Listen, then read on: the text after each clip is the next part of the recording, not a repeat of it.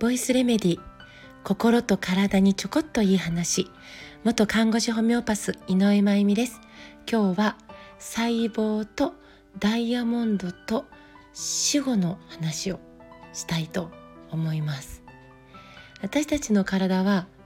37兆個の細胞で作られていると言われているんですよね。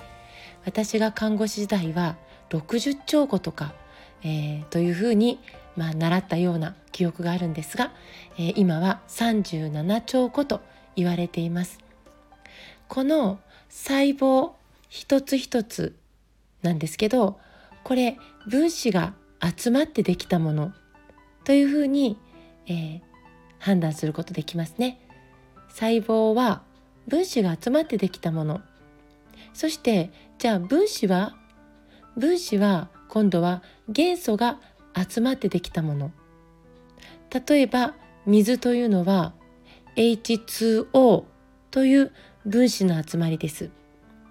でも H2O というのは水素原子2個と酸素原子1個が集まったもの。なので、えー、私たちも同じように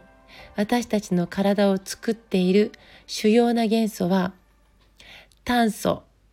水素酸素窒素。これらなんですよね。私たちの、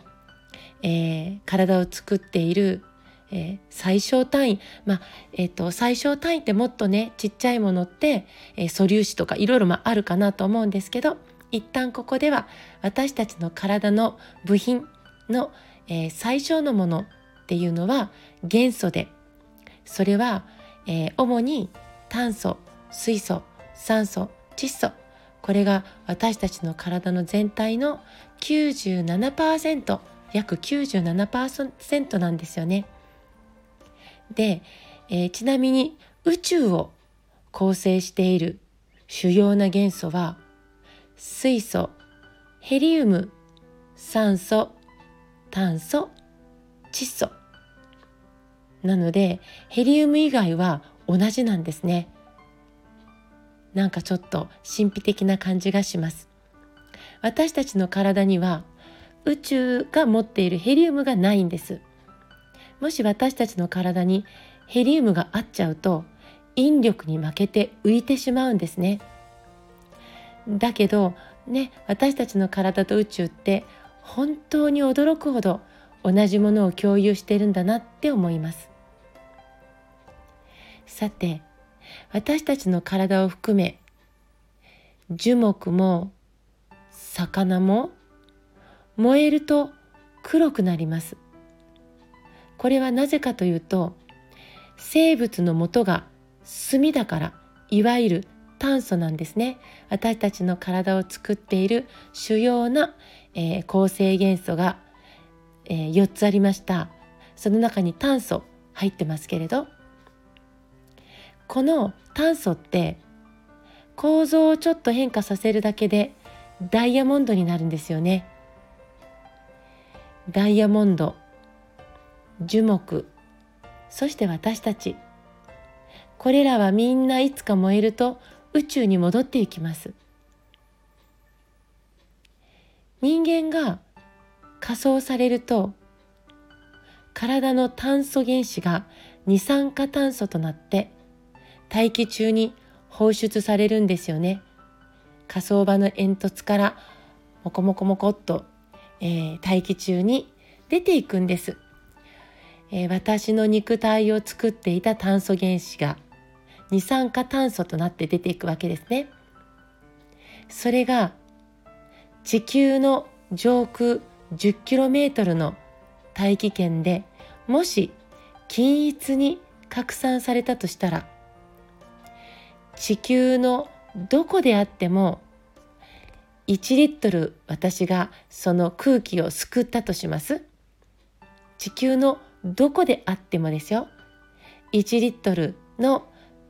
空気を、まあ、バケツとかそれで吸ってすくったとしたらなんと生前の私を作っていた炭素井上真由美の、えー、構成をしていた炭素がなんと1リットルの空気の中に12万個も入っていることになるんだそうですよ。すごいですね。地球のどこであっても死んだ後、えー、私を作っていた炭素は、えー、空気中に漂ってそして次の命につながっていくんですよね。なんかすごいですね。昔人は死んだらどうなるのって、えー、大人に聞いたことがあります。その時にお星お星様になるんだよと、えー、返事を聞いたことがあります。子供の頃の記憶なんですけどなんか妙に安心したことを覚えています今も夜空を見ることが大好きいつか私たちがこの肉体を宇宙にお返しする日が来た時私たちが今見上げているキラキラと光る星の一つになれるように私たちの体にあるダイヤモンドを磨いて魂を磨いて光らせてその日まで楽しく優しく幸せに生きていきましょうね。今日はこれで終わりにします。